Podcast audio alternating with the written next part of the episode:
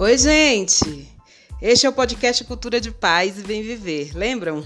Uma iniciativa de formação da Gerência de Educação em Direitos Humanos e Diversidade, ligada à Diretoria de Educação do Campo Direitos Humanos e Diversidade da Secretaria de Educação do Distrito Federal. E eu sou a Simone Soares. Eu sou a Larissa Vargas e o tema do nosso episódio de hoje é Cultura de Paz contra o Assédio percebendo a linha que separa o consentimento da violência. E para começar, Larissa, vamos falar desse assunto que não é nada fácil. A gente vai contar uma história.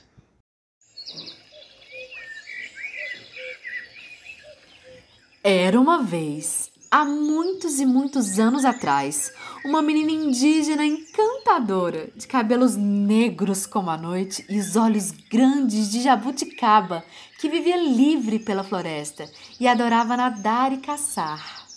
E a Mandu se ornamentava toda para os festejos da sua aldeia e, pintada, dançava e celebrava a vida. Certa vez, porém, Yamandu percebeu que estava sendo observada enquanto caminhava ao redor da sua aldeia. Alheia às intenções das pessoas que a vigiavam e por pura curiosidade natural de menina, aproximou-se, mas não pôde ver muita coisa a partir daí. Os homens que a observavam deram-lhe um golpe na cabeça de forma que Amandu desmaiou e, quando acordou, já não reconhecia mais nada do lugar para onde tinha sido levada. Yamandu havia sido sequestrada. O senhor de engenho da região, ao descobrir que sua jovem esposa não era capaz de engravidar, pediu a seus capangas que fossem até a floresta e raptassem a Índia. Ele a manteria em cativeiro até que ela parisse um filho seu e depois seria jogada novamente na floresta. Assim fez.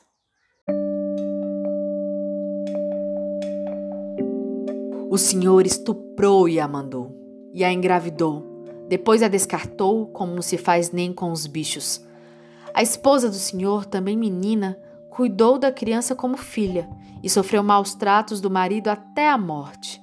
A criança, também uma menina, casou-se aos doze, teve filhas e por gerações e gerações essas descendentes de Amandu têm sido maltratadas por homens, sejam eles seus pais irmãos, maridos, amigos, namorados. Gente, essa história baseada em fatos reais é uma forma da gente ilustrar aquilo que chamamos de cultura do estupro, ou seja, uma série de práticas culturais que foram naturalizadas de geração a geração e que ainda persistem e vitimam as mulheres com assédio, violências de toda ordem e com estupro. Pois é, a importância de fazer, antes de mais nada, um resgate de histórias como essas de nossas ancestrais é imensa. A gente passa a entender por que as mulheres têm tanta dificuldade de reconhecer ou de aceitar que estão sendo vítimas de situações abusivas. A verdade é que estamos inseridas em uma cultura patriarcal que vem sistematicamente colocando meninas e mulheres em situação de desconforto. Por isso, muitas vezes não nos parece anormal estarmos sendo submetidas a certos grupos de situações abusivas. Embora a gente reconheça que de umas décadas para cá está havendo todo um esforço, principalmente por parte das mulheres, em busca da transformação desses padrões e da conquista da dignidade feminina o papel da mulher submissa e de uma sexualidade que a desumaniza ainda precisa ser desconstruída. E essa não é uma tarefa fácil. É uma tarefa que precisa ser realizada por todos e todas, mulheres e homens de todas as idades, classe econômica, raça, etnia, todo mundo, gente. Exatamente. Os homens também precisam se comprometer com essa desconstrução. Se você é um homem que está nos ouvindo, está pensando assim que nem todo homem faz isso ou aquilo, lembre-se que todas nós sabemos que existem sim homens que têm trabalhado duro para romper com o machismo e que não são assediadores. Entretanto, é a condição de ser homem que dá a alguns de vocês a ilusão de poder e posse sobre as mulheres. Pensar a forma como nossa sociedade tem alimentado masculinidades abusivas é muito importante. A verdade é que esses padrões sexistas precisam ser extintos para o bem de toda a sociedade. Por trás de toda situação de abuso existe uma correlação de poderes. Essa correlação, que coloca as mulheres em posição de subalternidade, também é a razão pela qual as mulheres acabam não se defendendo desse assédio. É comum que meninas e mulheres assediadas se sintam culpadas pela situação ou acabem tendo pena do abusador.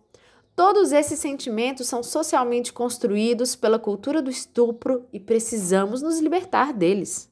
Muitas vezes a gente acompanha as notícias pelos meios de comunicação e acabamos ficando confusas por perceber números tão altos de violência contra a mulher.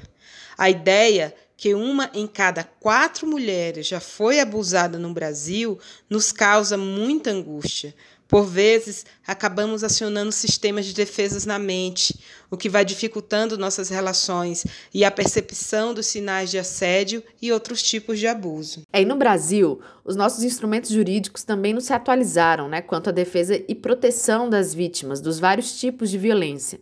Isso acaba dificultando um pouco a denúncia. As mulheres não se sentem seguras ou têm muito medo do julgamento social. Isso, Larissa.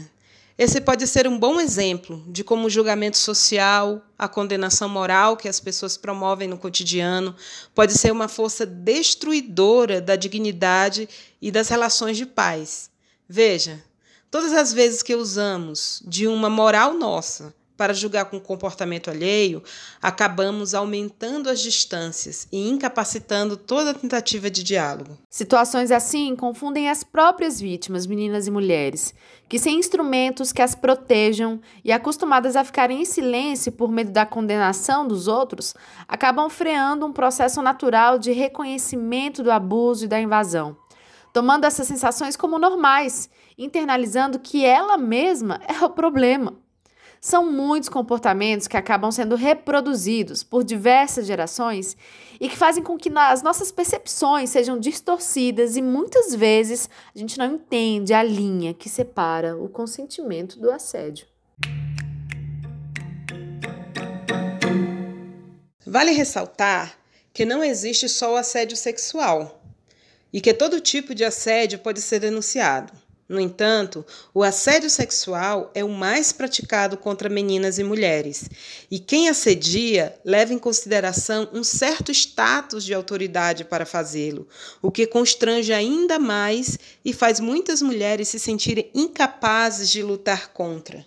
Mas olha, se defender é necessário, vital. Aos primeiros sinais de desconforto, a gente pode pedir ajuda. Atualmente, a Lei Maria da Penha é a nossa maior aliada jurídica contra a violência doméstica e familiar. Isso mesmo, Larissa. E temos que nos lembrar diariamente que essa lei foi promulgada depois de muita luta. Na fila do pão.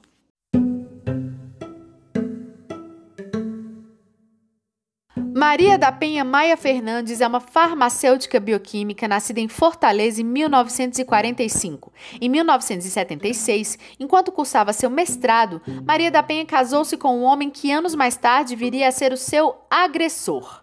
A violência doméstica começou após Marco Antônio, que era colombiano, conseguir a cidadania brasileira. A essa época, o casal já tinha duas filhas. As primeiras violências não eram físicas. Marco Antônio ficava exaltado com facilidade, era intolerante e impulsivo. Depois, Maria da Penha e suas filhas passaram a viver um ciclo que começava com uma tensão gerada pelo medo do comportamento agressivo, em seguida o ato violento e uma sucessão de promessas de arrependimento e pedidos de desculpas. Mas as coisas nunca melhoravam e isso durou muito tempo. Em 1983, Maria da Penha foi vítima de duas tentativas de feminicídio. Em uma delas, recebeu um tiro pelas costas enquanto dormia. Fato que a deixou paraplégica. A luta de Maria da Penha por justiça foi longa. No entanto, conseguiu o apoio de organismos internacionais que deram visibilidade à violência sistemática contra meninas e mulheres no Brasil. Apenas nos anos 2000, seu agressor finalmente foi condenado pelos crimes cometidos, mas ficou apenas dois anos preso. Embora a justiça tenha falhado com Maria da Penha, sua luta permitiu que a Lei Maria da Penha fosse promulgada em 2006, sendo o primeiro instrumento jurídico brasileiro de defesa e proteção contra a violência familiar e doméstica. Puxa, é isso, gente. Depois da gente ouvir essa história fantástica, fantástica de uma personagem fundamental para a história das lutas, das lutas contra a violência a meninas e mulheres no Brasil, a gente pode falar um pouquinho mais sobre a Lei Maria da Penha, que foi promulgada a 7 de agosto de 2006 e nasceu para criar mecanismos com vistas a diminuir a violência doméstica e familiar. O que a lei preconiza é a eliminação de todas as formas de violência contra as mulheres e trata também sobre a importância de prevenir, punir e erradicar estas violências. Um dos artigos mais importantes, Simone, para a gente compreender o que é de fato a violência doméstica e familiar contra a mulher é o artigo 7, que nos explica que a violência contra a mulher pode ser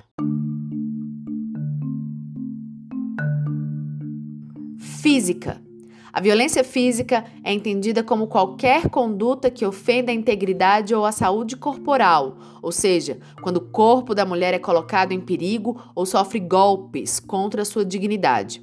É importante a gente dizer aqui que muitas vezes a violência física vem por último num processo de violência sistêmica contra uma mulher. Os primeiros sinais de manipulação, assédio, abuso e outros tipos de violência começam sutis a violência física já é o ato mais extremo que se possa cometer contra uma mulher e muitas vezes o ato da violência física em si não é o suficiente para produzir uma denúncia. Às vezes, a denúncia só vem quando a vida da, da mulher está realmente em perigo.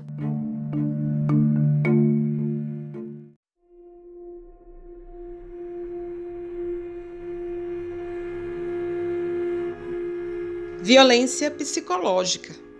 Essa sim é muito mais comum e ocorre não apenas em relações matrimoniais, podendo ser observada inclusive em relacionamentos de amizade, entre pessoas do mesmo sexo, jovens, pessoas idosas e assim por diante. De acordo com a Lei Maria da Penha, a violência psicológica, entendida como qualquer conduta que cause à mulher dano emocional e diminuição da sua autoestima, que lhe prejudique e perturbe o pleno desenvolvimento ou que vise degradar ou controlar suas ações, comportamentos, crenças e decisões mediante ameaça, constrangimento, humilhação, manipulação, isolamento dos outros, vigilância constante, perseguição, insultos, chantagem, violação das intimidades, ridicularização, exploração e limitação dos direitos de ir e vir ou qualquer outro meio que lhe cause prejuízo à saúde psicológica e à sua autodeterminação.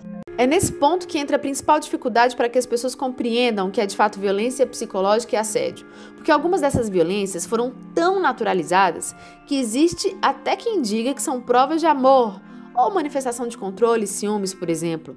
Mas a gente pode dar umas dicas para você perceber se está sendo vítima de uma violência psicológica. Comece a analisar se você ouve algumas frases como essas aqui, ó. Se você não transar comigo, a gente vai terminar, porque eu tenho as minhas necessidades. Você tá ficando gorda e feia. É por isso que eu sinto atração por outras mulheres. Ei, eu te liguei 22 vezes nessa última hora e você não atendeu. Então, eu já decidi o que a gente vai fazer com seu salário quando você receber? Nossa, como você é burra. O que você está falando é ridículo. Não tem a menor condição. Você vai fazer do jeito que eu tô dizendo. É muito mais inteligente. Você tem que me obedecer na cama, senão a gente não vai dar certo, hein? Isso que você quer é uma besteira tremenda. Burrice. É melhor a gente fazer do jeito que eu tô pedindo. Se você for na festa com fulano de tal, eu vou passar semana sem falar com você. Você não sabe nem cozinhar, não sabe nem passar roupa, você não serve para nada. Você não é uma mulher para casar. Fica comigo, vai, é uma troca de favores. Você me dá o que eu quero e eu te dou o que você quer em troca. Frases desse tipo são características de violência psicológica.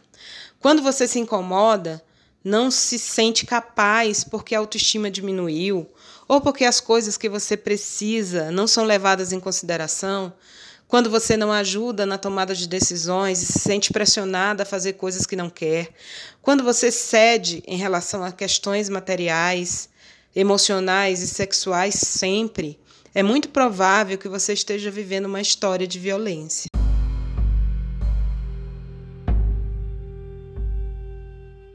Violência sexual é quando existe uma conduta masculina que nos constrange a presenciar, manter ou participar de um relacionamento sexual que a gente não deseja, mediante intimidação, ameaça, coação, uso de força.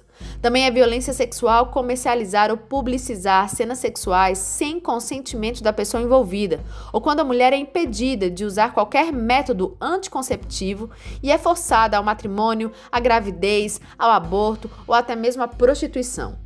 Salientamos aqui que muitas mulheres acabam tendo dificuldade de fazer denúncias por se sentirem culpadas. Isso porque, até determinado momento da relação, ela deu consentimento. A gente tem que lembrar que tudo aquilo que é feito com consentimento não é violência, mas a partir do momento que se estabelece a necessidade de dizer não, aí a coisa muda. Então você pode sair com uma pessoa que você tem interesse porque você se sente atraída, você pode dançar, você pode beijar uma pessoa e tudo bem. Mas quando o incômodo vier ou você sentir que está ultrapassando limites próprios, você diz: Ó, oh, a partir daí eu não quero. Agora, desse jeito, eu não quero. Não. Quando você estabelece o limite e ele não é respeitado, você está vivendo uma violência sexual. Não importa se em algum momento você sentiu que poderia ter contato mais íntimo com alguém. É importante lembrar também que às vezes a gente pode confundir consentimento com coerção. Às vezes a mulher se sente coagida a aceitar certos padrões porque ela tem medo das consequências, ou tem medo da pessoa se tornar mais violenta ainda, porque ela se sente certa intimidação e não tem forças para sair daquela situação que foi sendo colocada para ela. Existem armadilhas de manipulação que abusadores usam. Quando a gente diz que uma menina de 14 anos é vítima de uma violência, mesmo se ela se diz que quer consentir com um homem muito mais velho, nos pautamos na compreensão de que nessa idade, como uma pessoa ainda em formação, como sujeito em desenvolvimento, ela não conquistou a autonomia necessária o suficiente para poder escapar de certas armadilhas ligadas à estratégia de poder de autoritarismo, manipulação, coerção e etc. É preciso insistir em proteger as meninas adolescentes, que podem até já saber o que é um ato sexual em si, mas não compreendem todas as relações de poder e forças que podem colocá-las em uma situação de perigo ou de manipulação extrema. Então, embora haja o um entendimento de que não é violento, não é violência quando há consentimento, isso só é verdade se as duas pessoas forem maiores de idade. E, em todas as idades, precisamos desenvolver redes de apoio, buscar pessoas que a gente confia plenamente para conversar quando estamos diante de uma situação que nos incomoda. Podemos pedir conselhos, ajuda. Muitas vezes estamos tão submersas naquela circunstância adoecedora que a gente não tem a capacidade de avaliar o quanto ou não a gente está sendo vítima. Ou porque nos acostumamos a assumir a culpa por todas as coisas que acontecem dentro de uma relação e não conseguimos compreender que, naquele momento, a gente precisa ir embora.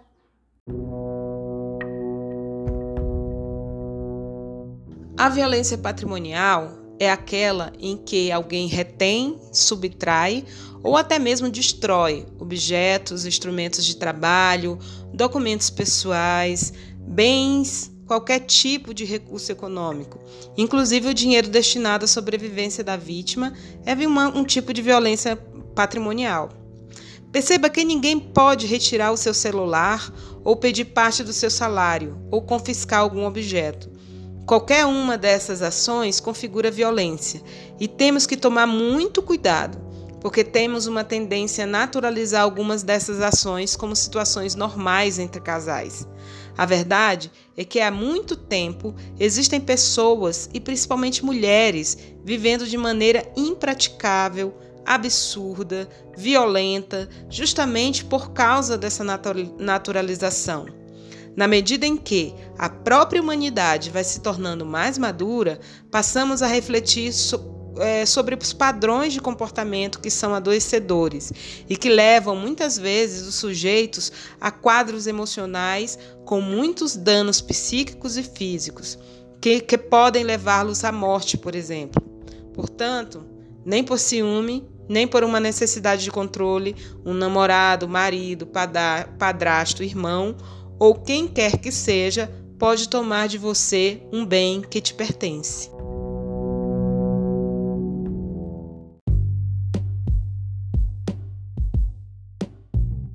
Violência moral entendida como qualquer conduta que faça a pessoa se sentir caluniada, difamada ou até mesmo injuriada. Ou seja, espalhar boatos e mentiras, xingar a pessoa, constrangê-la em espaços públicos, tudo isso é violência. E ó, ocorre muito no ambiente do trabalho e na escola. Por isso, as mulheres precisam aprender a se defender desde cedo, entendendo quais recursos institucionais estão ao nosso dispor. Mas não nos esqueçamos que estamos em constante luta para garantirmos a dignidade da mulher na nossa sociedade. Os movimentos sociais, aqueles que brigam para que as mulheres sejam tratadas com respeito, para que os direitos humanos sejam garantidos, precisam de todo o nosso envolvimento e apoio. Lembrando que nenhum movimento social é necessariamente uma coisa partidária ou ideológica. Os movimentos sociais surgem a partir de uma necessidade real, de incômodos vividos por minorias ou coletivos inteiros de pessoas. Quando as pessoas se organizam para reivindicar certos direitos ou a garantia deles, essa organização é chamada de movimento social. A grande maioria das conquistas populares que nós tivemos ao longo do século XX ocorreram por causa deles. Os movimentos sociais são muito heterogêneos e é preciso que cada um de nós se comprometa em garantir os direitos humanos de cada um. Olha, o movimento feminista, que busca por instrumentos de luta para defender as mulheres, é subdividido. Existem, dentro do próprio movimento, mulheres que defendem formas diferentes de pensar o nosso papel na sociedade. Mas todas elas brigam para que as mulheres não sejam mais oprimidas ou exploradas e nem violentadas em sua dignidade. Ao invés de nós salientarmos as diferenças, a gente pode pensar naquilo que nos une enquanto mulheres, entendendo que o movimento feminista é sim um grande instrumento de defesa de mulheres e também que serve para dar evidência a situações de injustiça que ocorrem ainda no século XXI.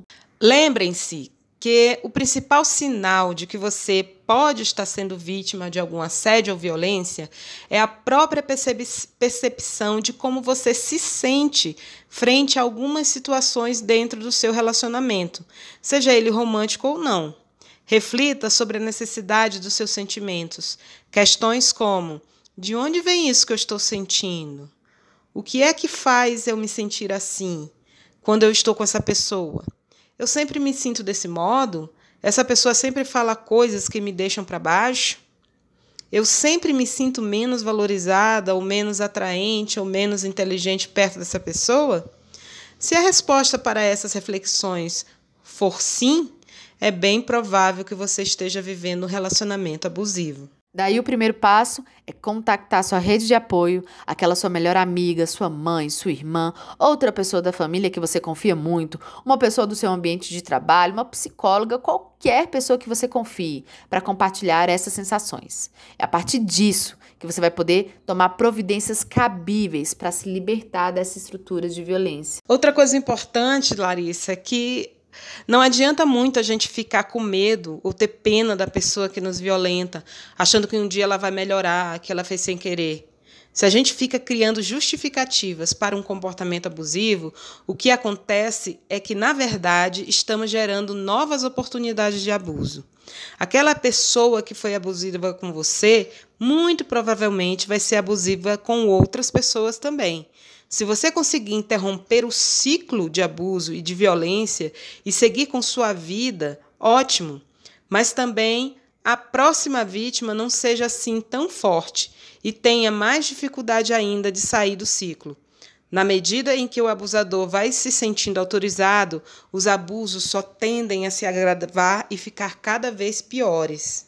E olha, toda mulher, experiente ou não, esclarecida ou não, pode se tornar uma vítima. Isso acontece porque o abusador, grande parte das vezes, tem uma permissão afetiva para estar nas nossas vidas. E quando estamos afetivamente ligadas a alguém, temos muito mais dificuldade de colocar os limites. O vínculo emocional, inclusive, faz com que as pessoas que estejam em momentos equilibrados e saudáveis da sua vida percam o equilíbrio e a saúde, fazendo com que a vítima não consiga se distanciar para perceber o que está acontecendo de errado. Por uma tendência que foi naturalizada nos padrões de comportamento feminino, as mulheres acreditam que serão capazes de salvar aquela pessoa que está tendo comportamento violento. A verdade é que, por mais que aceitemos esse lugar de cuidadoras, de afetivas, emocionalmente mais inteligentes que os homens, dificilmente se pode salvar quem não quer ser salvo. Também não se pode curar quem não se sente doente. Portanto, a melhor coisa que se pode fazer por todo mundo e pelo próprio violentador é o afastamento e a denúncia.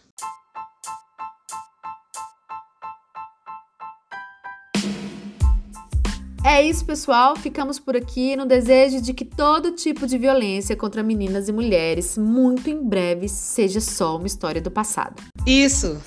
E não se esqueçam, rompam com o silêncio, denuncie. Estamos aqui por todas vocês. Procure ajuda e até a próxima.